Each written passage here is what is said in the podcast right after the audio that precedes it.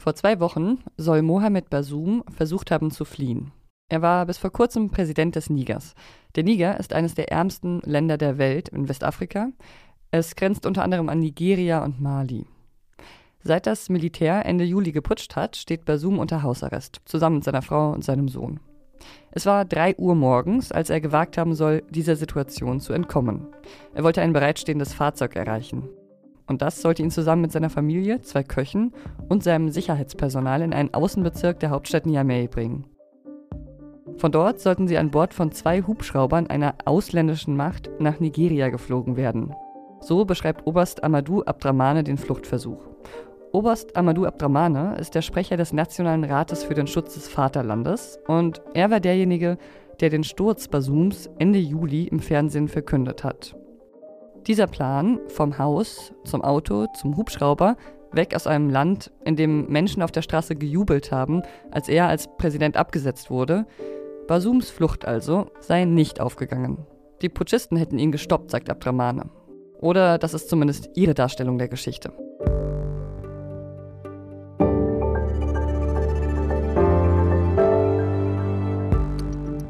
Und das ist Was jetzt, der Nachrichtenpodcast von Zeit Online. Ich bin Pia Rauschenberger und heute sprechen wir darüber, welche Folgen der Putsch in Niger nicht nur für Basum und seine Familie, sondern auch für Europa hat. Und wie man ihn vielleicht hätte verhindern können. Mit mir hier ist Isjo Erich, der für uns regelmäßig über die Sahelzone berichtet und auch als erster deutscher Journalist nach dem Putsch im Niger war. Hi Isjo. Hi Pia. Gib uns doch nochmal einen kurzen Überblick darüber, was Ende Juli im Niger passiert ist. Also, besagter Präsident Basum ist früh am Morgen aufgewacht, so wird es zumindest erzählt, hat wie gewöhnlich sein Frühstück genommen und dann stellte er plötzlich fest, dass die Präsidentengarde seine Residenz umstellt hat, also die Sicherheitskräfte, die eigentlich für seinen Schutz zuständig waren. Und da dämmerte ihm, dass da was nicht stimmt. Und das bestätigte sich. Brennende Autos heute in Niamey vor der Parteizentrale des gestürzten letzten Präsidenten Basir.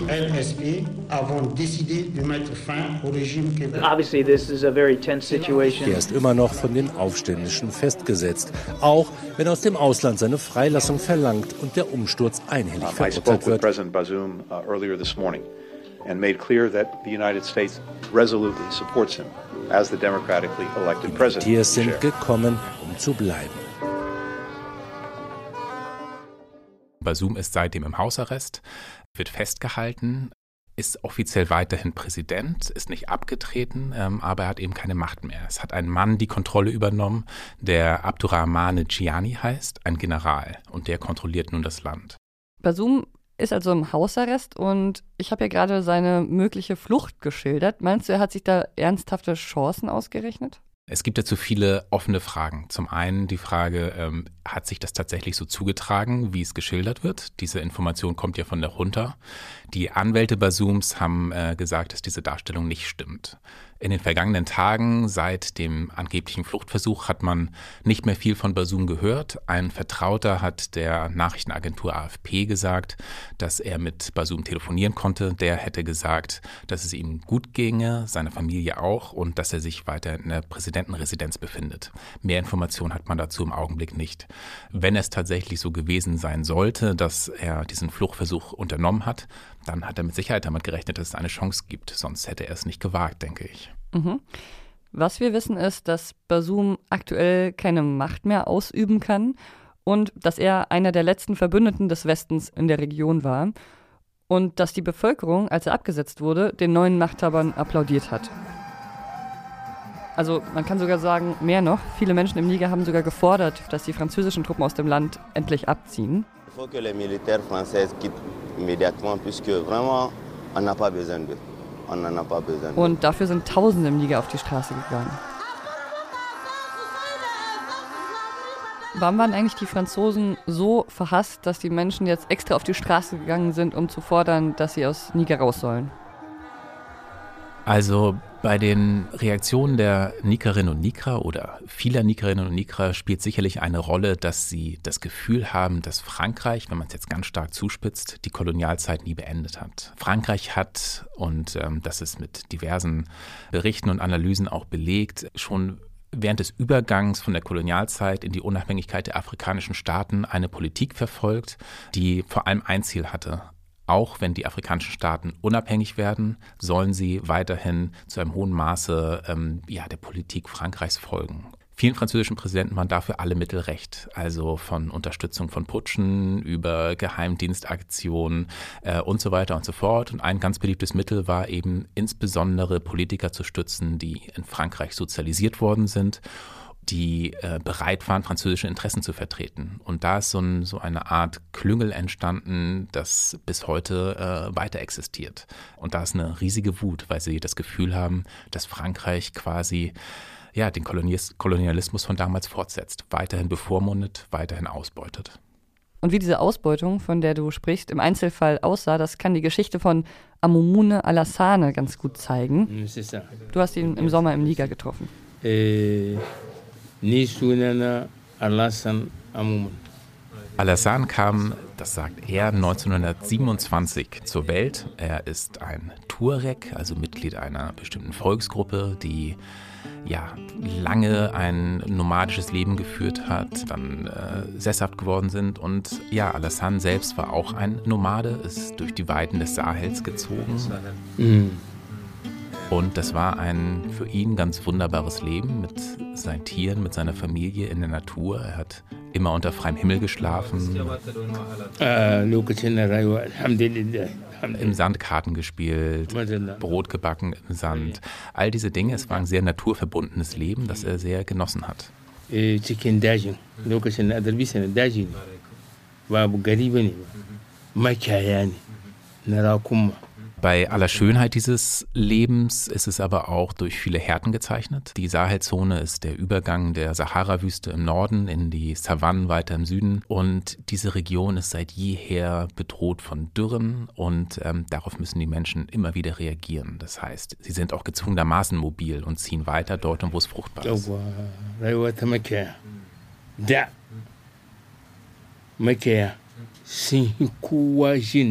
Aber es gab immer wieder so heftige Dürren, dass sich die Menschen kaum daran anpassen konnten. Und ähm, solche Dürren haben auch das Leben von Alassane immer wieder sehr, sehr schwer gemacht. Einfach weil seine Tiere gestorben sind, ähm, es nichts gab, was er hätte essen können, womit er seine Familie hätte versorgen können. Und nicht nur die Dürren haben das Leben schwer gemacht, sondern auch die Kolonialzeit hat ja das Land und auch das Leben von Alassane sehr geprägt, oder?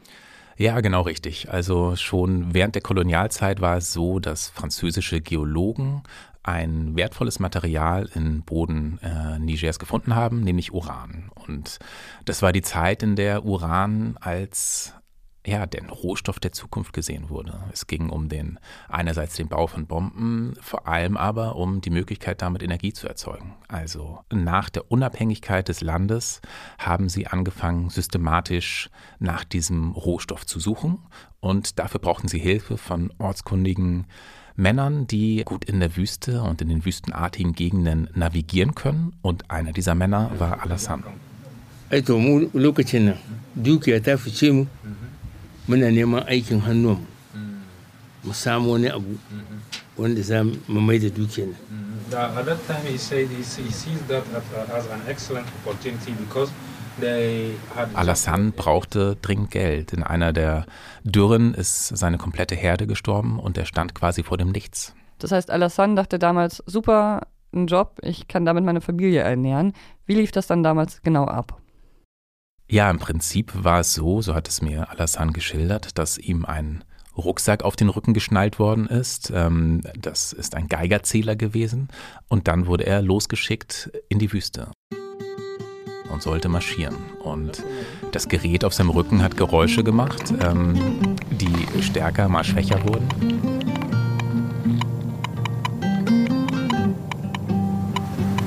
Okay, so they had uh Geiger counter yeah. on their back, basically. Mm-hmm. And they were working, walking around, and when it made a sound, mm-hmm. they were they, marking the curve. They, would stop there. Yeah, Und immer dann, wenn die Geräusche besonders stark waren, dann hat sich Alassane, so schildert er es, ein Stein genommen, äh, ein X drauf gemalt und den Ort markiert, an dem die Strahlung offenbar höher ist als anderswo. Er ist früh aufgestanden, wenn die Sonne noch nicht aufgegangen ist, ist losgestapft und äh, hat dann oft am Mittag erst ähm, Pause gemacht, beziehungsweise den Arbeitstag abgebrochen, als es dann zu heiß wurde.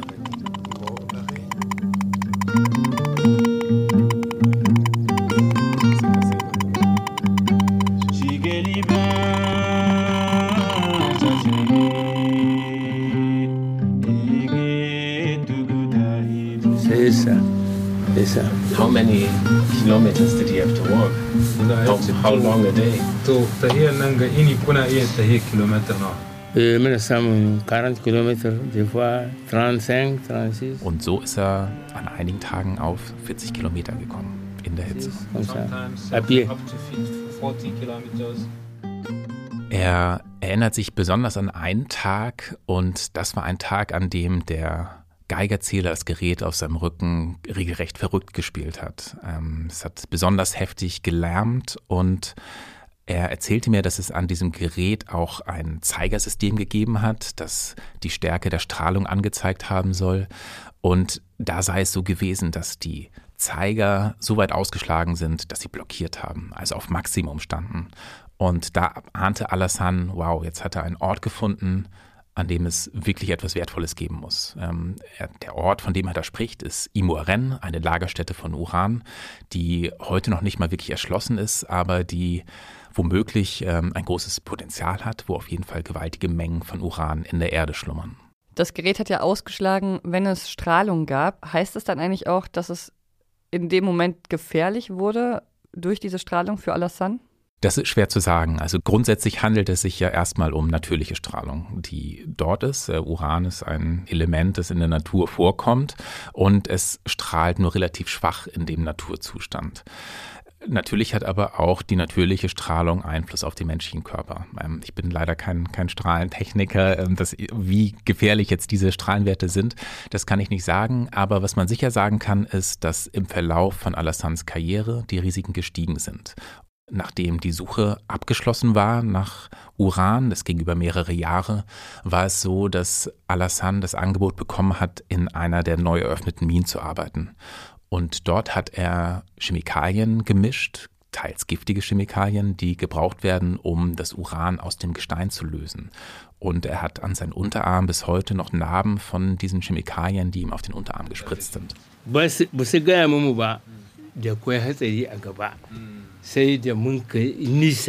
Dass er keine Schutzkleidung gezogen hat, lag auch daran, dass er anfangs nicht informiert worden ist, wie gefährlich diese Arbeit eigentlich ist und was das für Risiken birgt. Und da haben die Franzosen erst relativ spät angefangen, sich überhaupt um die Sicherheit ihrer Arbeitnehmer zu kümmern. Hat sich das denn zumindest finanziell für ihn gelohnt? Offensichtlich nicht. Ich habe ihn bei sich zu Hause besucht und er lebte in einer ja quasi Lehmhütte, in der es noch nicht mal einen festen Boden gab. Also ähm, die Stühle und Tische standen dort im Sand und es gab eben nur Mauern drumherum. Es gab einen, einen Kühlschrank und eine Pritsche, viel mehr war da nicht. Also er ist kein reicher Mann geworden damit. Er schildert es durchaus so, dass er damals für damalige Verhältnisse ein kleines Vermögen verdient hat. Aber in Niger ist es so wie in vielen Sahelländern, dass die Gesellschaften sehr solidarisch aufgebaut sind. Das heißt, wenn ein Mensch Geld verdient, dann muss er sehr, sehr viele andere Menschen damit mitversorgen. Und Alassane ist es leider passiert, dass er irgendwann im Laufe seiner jahrelangen Karriere in einer der Minen gestolpert ist, ähm, sich auf einer Metalltreppe das Knie aufgeschlagen hat und ähm, das Knie so kaputt gegangen ist, dass er bis heute nicht wirklich gehen kann. Also er ist jetzt heute nur mit einem Stock unterwegs und er konnte schlicht nicht mehr arbeiten. Er hat damals eine Abfindung bekommen, aber die hat offensichtlich nicht lange gereicht. Ba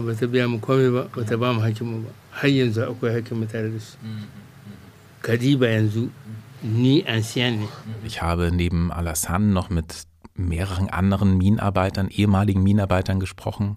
Und ähm, die beklagen alle, dass am Ende nicht viel investiert worden ist in ihre Zukunft. Ja, ma'aikatansu kawai ma'aikatansu kawai wanda suke musu aiki. Su kaɗai suka yi ma lojima babu wanda sun kai ma tallafi da lojima babu shi He said that they only build houses for, the workers. The workers have housing Alassane beschreibt es im Prinzip so, dass die französischen Unternehmen, also Orano, früher Areva, nur in die Unterkünfte ihrer Mitarbeiter investiert haben und ansonsten nichts passiert ist. Das stimmt so nicht ganz. Also ich habe mit Urano gesprochen und die versicherten mir, dass sie zwei Krankenhäuser gebaut hätten, mehrere Millionen Euro in die Infrastruktur der Stadt Alit gesteckt hätten. Ähm, auch von einer Straße, die nach Alit führt, war die Rede, in die mehr als 60 Millionen Euro investiert werden sollen. Das Problem ist aber, wenn man in Alit ankommt, fragt man sich, wo dieses Geld tatsächlich geblieben ist. Denn selbst diese Straße, in die 60 Millionen Euro fließen sollen, existiert nicht. Man hat eine Schotterpiste vor sich, ähm, wo hier und da noch ein befestigter Teil ist. Der Rest ist so heftig von Schlaglöchern durchzogen, dass die meisten Fahrer lieber im losen Sand daneben fahren, weil es schonender für das Auto und für den Rücken ist. Lkw-Fahrer aus der Region berichten, dass sie kalkulieren, fünf Reifen auf dieser Straße zu verschleißen, bevor sie auf besseren Straßen ankommen. Und viele Nikerinnen und Niker nennen diese Straße deswegen ziemlich spöttisch die Straße des Urans, einfach weil sie so bezeichnend dafür ist, dass dort Reichtum, die Möglichkeit auf Wohlstand aus dem Land rausgekarrt wurde, aber aus ihrer Sicht kein Cent in die Infrastruktur dieses Landes investiert worden ist. Also zusammengefasst, in Niger wurde ein Rohstoff entdeckt, Uran, der das Land und die Leute eigentlich hätte reich machen können. Aber das ist dann gar nicht passiert, sondern stattdessen ist das Geld aus dem Land rausgeflossen und zurück bleibt jetzt eben diese löchrige Straße, die für viele Menschen eben auch ein Sinnbild ist dafür, wie ja die Unternehmen und auch die französischen Unternehmen damit umgegangen sind. Genau, und was auch noch zurückbleibt, ist eine ungeheure Menge an Müll. Also wenn man in Alid ankommt, stellt man fest, dass sich die ganze Landschaft verändert hat. Eigentlich liegt diese Stadt in einer Ebene, in der Nähe eines Gebirges, aber es ist quasi sowas wie eine neue Hügel- oder Gebirgskette um die Stadt herum entstanden. Und dabei handelt es sich um abertausende Tonnen von radioaktivem Abfall, also dem Auswurf aus den Uranminen. Und der liegt dort und weitgehend unter freiem Himmel. Und was passiert ist, ist, dass Teile dieses Abfalls nach und nach in die Stadt Alit eingesickert sind. Sie wurden von Mitarbeitern mit ihren Klamotten mitgebracht, Staub ist rübergeweht. Menschen haben aus radioaktiven Metallträgern zum Teil ihre Häuser gebaut. Und wenn man heute durch Alit spaziert und einen Geigerzähler mit dabei hat, dann stößt man immer wieder auf Stellen, wo der, die Strahlenbelastung deutlich über dem Normalniveau in dieser Region eigentlich liegt. Also wenn ich dich richtig verstehe, dann geht es ja auch nicht nur Alassane so, sondern seine Geschichte ist quasi exemplarisch dafür, wie sich die Menschen im Niger ausgenutzt fühlen und sich ja auch dagegen wehren. Genau. Es gibt viele Menschen, die einfach das Gefühl haben, dass sie in den vergangenen Jahren, Jahrzehnten ausgebeutet worden sind. Das ist eine tragische Entwicklung, denn es gab Zeiten, in denen es auf dem Kontinent tatsächlich Hoffnung gab, dass sich die Volkswirtschaften dort entwickeln, dass es unabhängige, freie Demokratien werden. Aber da ist in den vergangenen Jahren eine extreme Ernüchterung eingetreten und die kanalisiert sich jetzt eben in Entwicklungen wie diesen, dem Putsch, der in Niger passiert ist.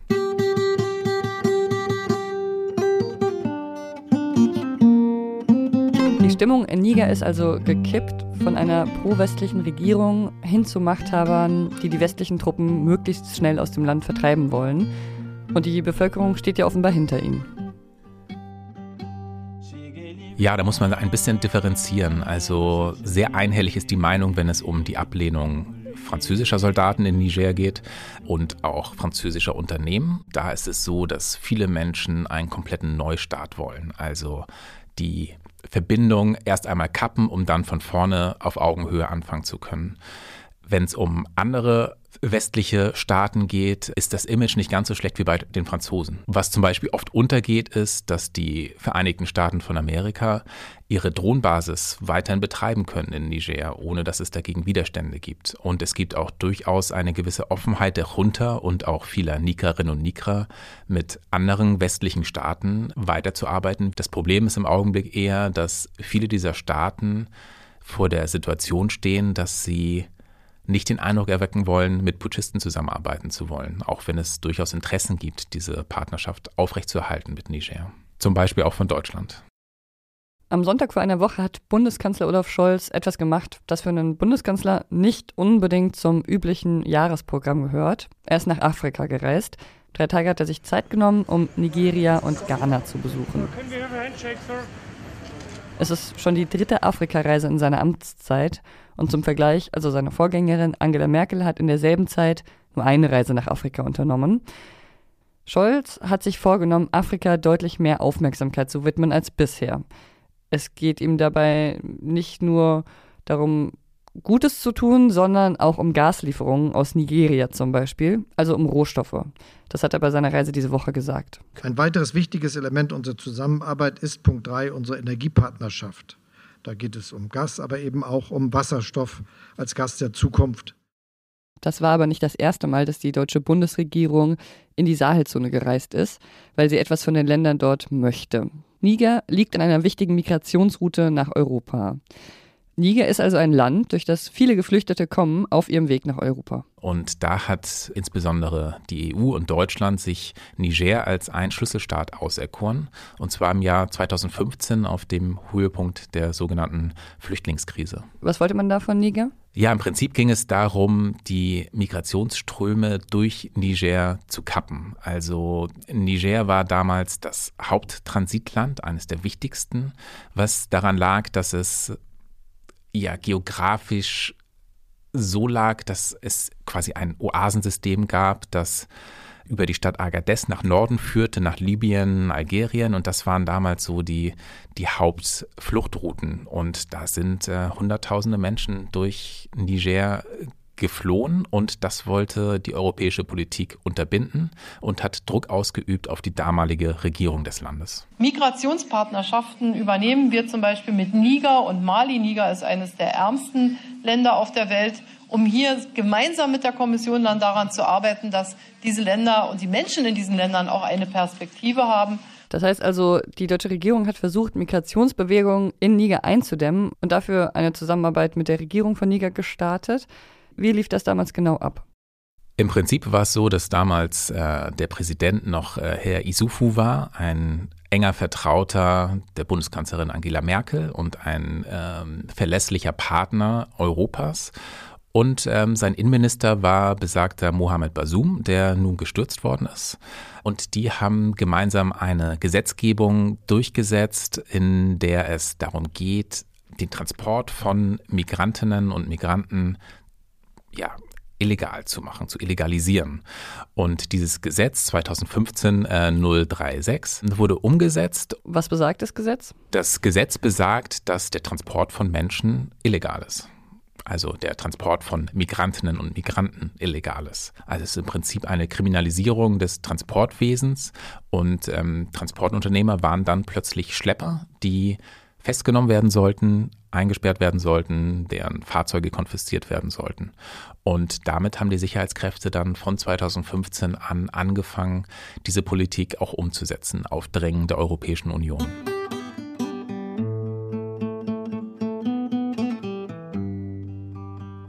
Ja, und was für einen Einfluss diese Entwicklungen auf das Land hatten und insbesondere die Menschen, die sich mit Migration beschäftigen, das zeigt ganz gut die Geschichte eines Mannes, den wir hier jetzt mal Ali Ibrahim nennen. Seinen richtigen Namen möchte er nicht verraten, denn das würde für ihn Gefahr bedeuten. Uh, first of all, I was a, a chief cook in Alit. A cook? A cook, yeah. Ein ziemlich spannender Charakter. After that, I have been in Libya, Algeria, and I'll come back to my country. Denn das Klischee des ruchlosen Schleppers, das äh, lässt sich an ihm schlecht exerzieren. Denn äh, er war selbst jahrelang, 16 Jahre lang ein Geflüchteter, ist nach Libyen gegangen, hat dort irgendwie versucht, den Lebensunterhalt für sich und seine Familie zu erwirtschaften. I didn't make any money in Libya. I live, I live in Libya all this time without making any money. Mhm. I came back empty-handed. I came back empty-handed. Das hat aber nicht geklappt. Er wurde immer wieder von der Polizei gefasst in Libyen und dann wurde ihm alles, was er sich verdient hat in der Zeit davor, wurde ihm abgenommen. Und am Ende kehrte er zurück nach Niger und stand quasi vor dem Nichts und war verzweifelt auf der Suche nach einem neuen Job. Und dann ist er darauf gestoßen, dass mit dem Transport von Menschen Geld zu verdienen ist. I started to carry people, mhm. traveling to Libya first. Also er hat im Prinzip damit angefangen, Migrantinnen zu vermitteln an Unternehmer, die ein Fahrzeug hatten und Fahrer und Leute nach Norden gebracht haben. Und dann ist er aber nach und nach immer tiefer in das Geschäft äh, des Schleuserwesens eingestiegen. Okay. So um, in one week with one of those caravans, how many migrants could you transport? A lot of, lot of migrants. You can get almost 100 uh, pickups of migrants going to Libya. 100. 100 Yes, because no, no, no, no. We are plenty. We are plenty doing the job. Das heißt, er hat nicht selbst die Pickups gefahren, aber er hat die Transporte organisiert. Anfangs hat er quasi die Fahrer und die Migranten zusammengebracht. Die müssen sich ja irgendwie treffen. Er war so ein, so ein Vermittler. Und bald war es aber so, dass er sich selbst, der hat damit Geld verdient, auch viel Geld verdient, bald war es so, dass er sich selbst Fahrzeuge kaufen konnte und äh, Fahrer anstellen konnte. Und dann hat er quasi ein eigenständiges Unternehmen äh, gehabt, das den kompletten Prozess der Migration abgewickelt hat. Und das ist wichtig zu sagen, das war vor 2015, als er in dieses Geschäft eingestiegen ist, ein völlig legitimes Geschäft. Also äh, es war sogar so, dass die Karawanen, es waren dann oft tausende Menschen, die dort pro Woche gen Norden gebracht wurden, dass die geschützt wurden durch Patrouillen der Sicherheitskräfte des äh, Nigers, ähm, damit sie nicht von Banditen überfallen werden. Every week, every week. They are escorted by army. Yes, the time this 2010, they are escorted by the army, passing by by the army barracks, everything. They pay control. Ja, und das Ganze hat sich auch für ihn ausgezahlt. Er hat äh, sehr schnell dann viel Geld verdient, konnte sich eigene Fahrzeuge leisten. Fahrer musste dann selbst nicht mehr ins Auto steigen, um die Menschen zu transportieren. Es ging im Prinzip für ihn wirtschaftlich steil bergauf. He's been working for nine years and then you could afford your own car? Not my own, cars, not a car. Several cars. Several cars. I built my own house also. Mhm. Ja. Bis in das Jahr 2015, 16, als sich die Gesetzgebung änderte und besagtes Gesetz 2015 036 durchgesetzt wurde. Things begins change. Problems start. Also dieses Gesetz, das die deutsche Bundesregierung befürwortet hat und das unter ihrem Druck entstanden ist quasi, das hat das Leben von Ibrahim dann erschwert. Genau, es war natürlich ein riesiges Problem von ihm, weil es ihm die Geschäftsgrundlage entzogen hat. Wie hat sich das Gesetz denn genau auf ihn und seine Arbeit ausgewirkt? By catching us, mhm. our, our cars, our properties, putting us in prison also. Letztlich war es so, dass die Sicherheitskräfte Schleuser festgenommen haben und diese eingesperrt haben. Ähm, mehrere Monate und deren Fahrzeuge wurden konfisziert. 2017 war es dann so, dass die Sicherheitskräfte die Fahrer von Ibrahim festgenommen haben. Die erzählten dann, dass Ibrahim ihr Chef ist und dann wurde Ibrahim eingesperrt. Als er dann nach einem halben Jahr entlassen wurde, hatte er nichts mehr. Keine Autos, keine Fahrer, kein Geld, wenig Erspartes und er stand vor einem Neuanfang und äh, im Prinzip mit keinen Kapazitäten. I came back and stay with my family in uh, stay in a miserable life. No car, no money, no work to do.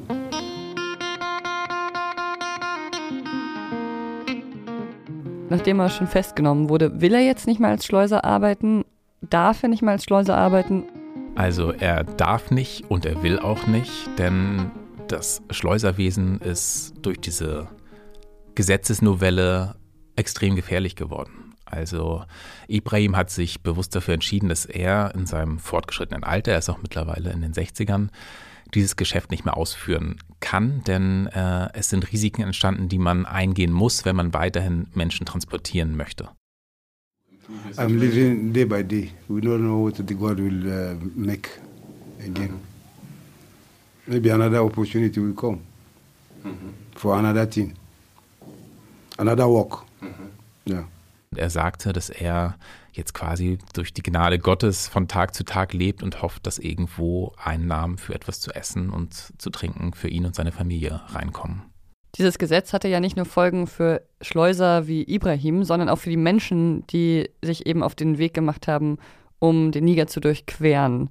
Wie hat das denn die Situation der Migranten verändert? Ibrahim schildert ähm, die Gefahren, die nun bestehen, wenn man tatsächlich weiterhin als Schleuser arbeiten möchte. What I can say, uh, those routes are more risky than before. Mm -hmm. More risky in, in which terms? Yeah, before there are no risk. Mm -hmm. We are going in a straight route, no route. But now, to take another route, it's a long, a long route. Without checking points, without anything, very risky. Es ist so, dass man jetzt versuchen muss, die Sicherheitskontrollen der Sicherheitskräfte zu umfahren. Und das heißt, das natürliche System an Oasen zu verlassen und Routen zu nehmen, die nicht so häufig kontrolliert werden. Und das sind natürlich gefährliche Routen. No security. No security, no water. No water. No water, nobody to come and rescue you. Die Schleuser, die Transportunternehmer fahren nicht mehr in großen Karawanen, die irgendwie geschützt werden, sondern sie machen sich alleine auf den Weg, damit sie nicht so auffallen. Und strandet ein Auto in der Wüste, weil ein Reifen platzt, weil das Benzin ausgeht, dann ist es so, dass die Menschen dort oft nicht mehr wegkommen und sowohl die Schleuser als auch ihre, ihre menschliche Fracht in der Wüste verdursten und sterben. Das heißt, durch dieses Gesetz, das 2015 erlassen wurde, das die Bundesregierung befürwortet hat, sterben jetzt mehr Menschen in der Wüste in Niger als zuvor. Ja, mit großer Wahrscheinlichkeit. Es gibt leider keine genauen Informationen, keine klaren Statistiken, einfach weil dort niemand hinschaut.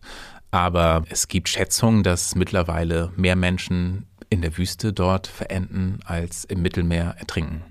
Und was man dann auf der Ebene der politischen Kommunikation feststellt, ist, dass die Tatsachen insofern verdreht werden oder dass ein Narrativ kreiert wird, in dem Schlepper wie Ibrahim die ruchlosen Menschen sind, die Menschenleben aufs Spiel setzen.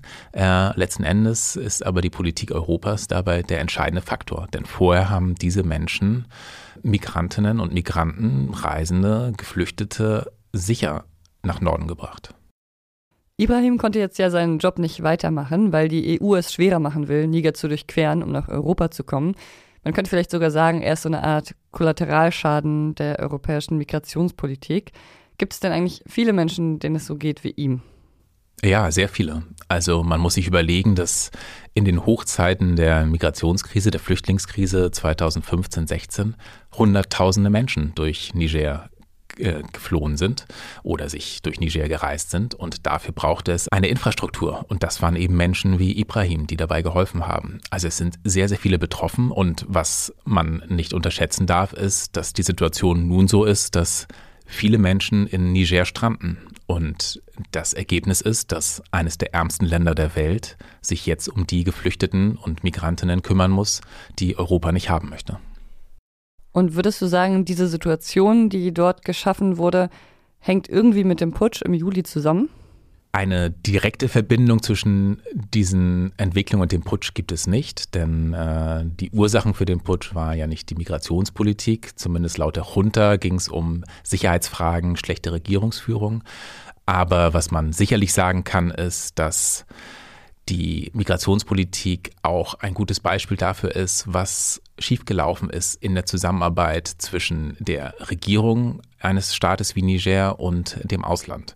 Nämlich, dass es dort politische Kräfte gab, die bereit waren, sich für eine Politik zu entscheiden, die vielleicht der eigenen Bevölkerung nicht nutzt, aber dem eigenen Vorteil, weil Europa entsprechend Druck macht. Und man konnte aus vielen Erzählungen hören, aus Agadez, wo Ibrahim lebt und was so der Hub quasi ist für den äh, Transport von Migrantinnen und Migranten, dass die EU eigentlich verhindern wollte, dass Menschen wie Ibrahim vor dem Nichts stehen und Gelder gezahlt worden sind.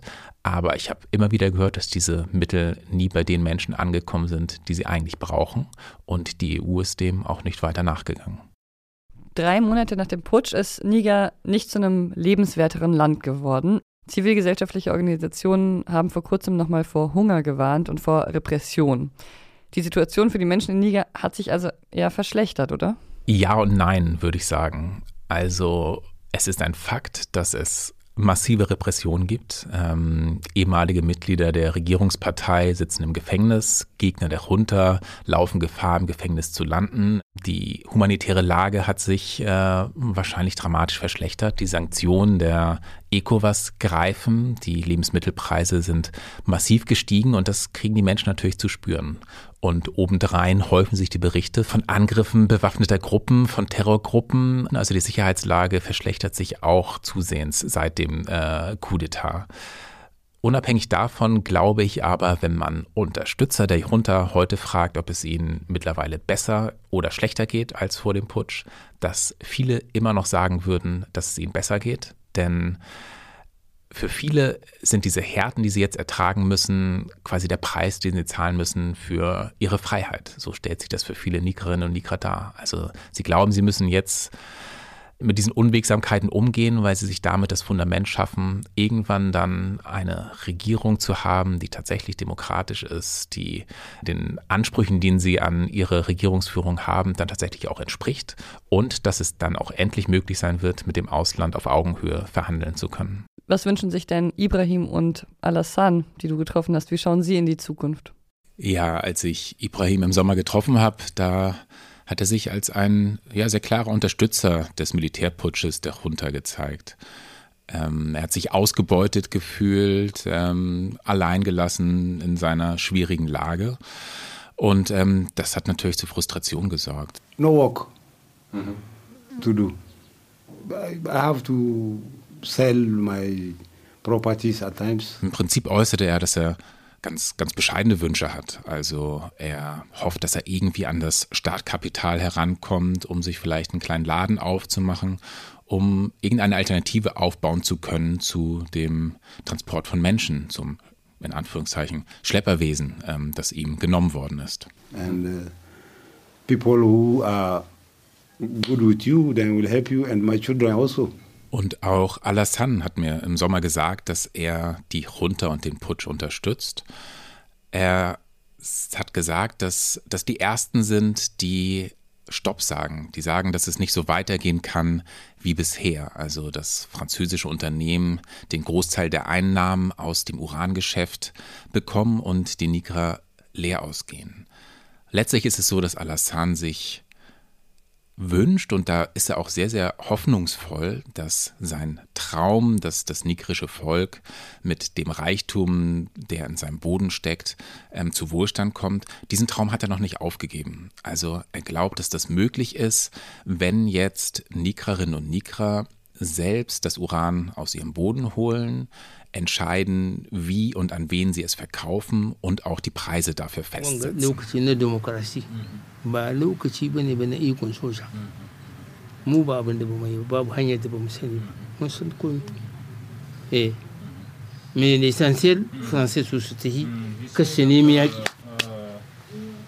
Nachdem ich dir jetzt so zugehört habe, denke ich, vielleicht hätte man diesen Putsch ja tatsächlich verhindern können, indem man den Niger nicht nur für westliche Interessen benutzt hätte, wie Frankreich und auch Deutschland, sondern wenn man versucht hätte, Menschen wie Alassane und Ibrahim eine Zukunft zu ermöglichen. Würdest du dem zustimmen? Na, ich glaube, unmittelbar diesen Putsch verhindern, das weiß nicht, ob das möglich gewesen wäre. Aber was man sicherlich sagen kann, ist, dass der Rückhalt für die Putschisten ein anderer gewesen wäre, wenn es einen besseren Umgang Europas mit dem nigrischen Volk gegeben hätte. Wenn sie nicht ausgebeutet werden worden sind, wenn nicht über Jahrzehnte korrupte politische Eliten gefördert worden sind, dann wären wahrscheinlich mehr Nikerinnen und Niker auch bereit gewesen, ihre eigene Demokratie zu verteidigen. Danke dir, Isio. Sehr gerne. Und danke Ihnen auch fürs Zuhören. Und wir sind sehr gespannt darauf, wie Sie diese Folge finden, welche Fragen bei Ihnen noch offen geblieben sind und welche vielleicht beantwortet wurden. Das können Sie uns gerne alles schreiben an wasjetzt.zeit.de. Ansonsten wünsche ich Ihnen noch ein schönes Wochenende. Ich bin Pia Rauschenberger. Machen Sie es gut.